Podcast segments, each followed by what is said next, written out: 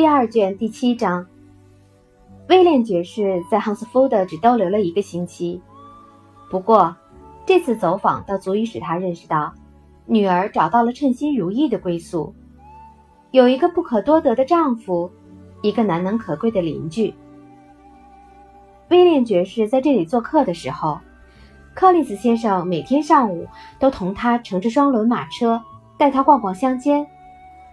等他一走，家里又恢复了日常起居。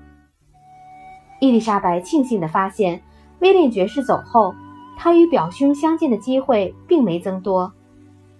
因为从吃早饭到吃晚饭的大部分时间里，他不是在收拾花园，就是在自己那间面临大陆的书房里看书写字，凭窗远眺。而女士们的起坐间却在背面。伊丽莎白起初很纳闷儿。现有的餐厅比较大，位置也比较适宜，莎洛特怎么不把它用作起居室？但他很快发现，他的朋友所以要这样，倒有个极好的理由。假如女士们待在一间同样舒适的起居室里，柯林斯先生待在自己房里的时间势必要少得多，因此他很赞赏莎洛特这样安排。他们从客厅里全然看不见外面路上的情形。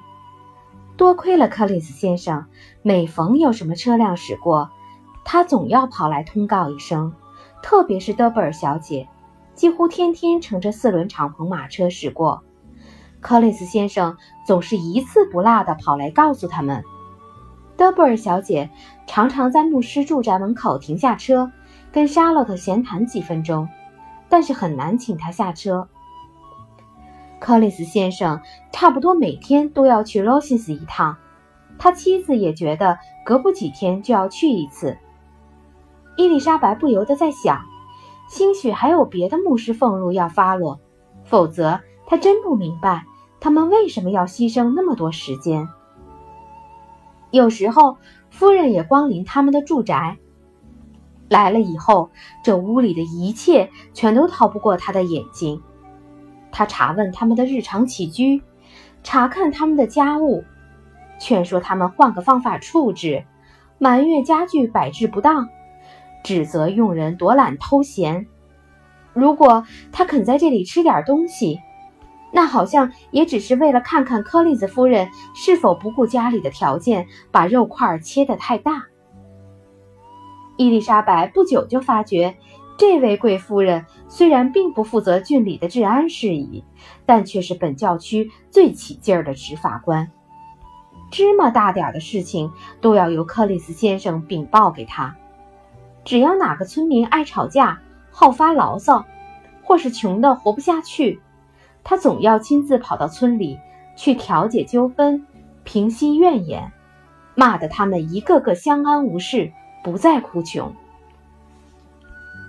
罗西斯每星期大约要请他们吃两次饭，虽然缺少了威廉爵士，晚上只能摆一张牌桌，但这样的宴请每次都是第一次的重演。他们很少到别处做客，因为附近一般人家的生活派头，柯林斯夫妇还高攀不上。不过，这对伊丽莎白却毫无妨碍。总的说来，她在这里过得倒蛮舒适。可以经常和沙洛特愉快地交谈半个钟头，加上这个季节里难得这般好天气，可以常常到户外去舒畅舒畅。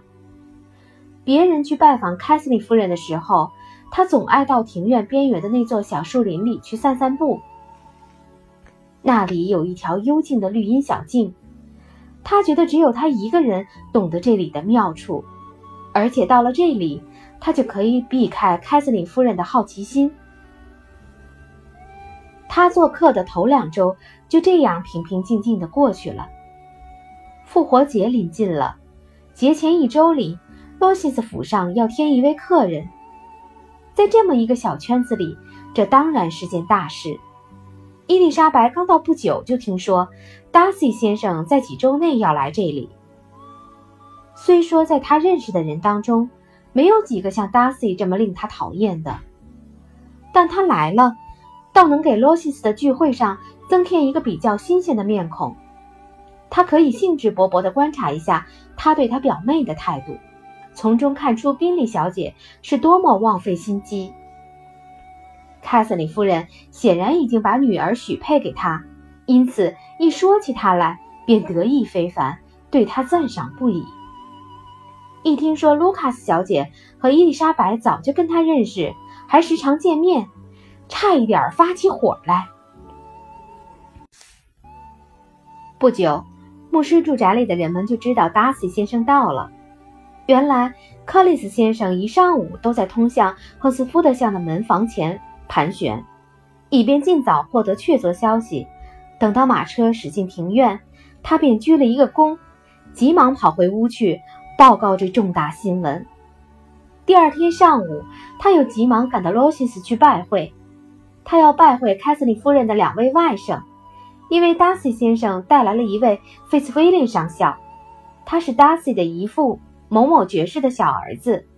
使大伙儿大为惊讶的是，柯林斯先生回来的时候，两位贵客也跟来了。莎洛特从丈夫房里看见他们穿过大路，便立刻奔进另一个房间，告诉两位小姐马上有贵客光临。接着又说：“伊丽莎，这次贵客光临。”我得感谢你，否则达西先生绝不会这么快就来拜访我。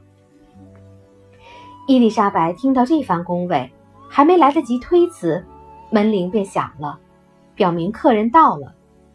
转眼功夫，三位先生走进屋来，带头的是费斯威林上校，他三十来岁，人长得不算漂亮，但从仪表和谈吐来看，倒是个地地道道的绅士。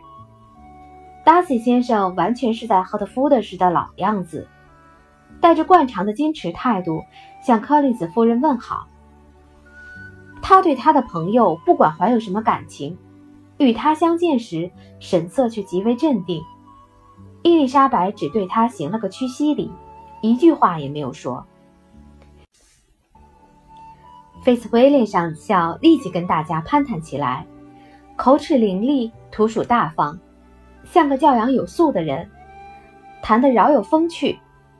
可他那位表弟只向柯里斯夫人把房子和花园评论了几句，便坐在那里，半天没跟任何人搭话。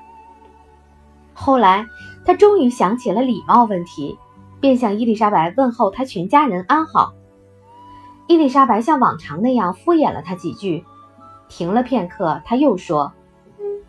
我姐姐这三个月来一直待在城里，你从没碰见过她吗？其实他完全知道，他从没碰见过她，只不过想要探探虚实，看看他是否知道宾利一家与剑之间发生的嫌隙。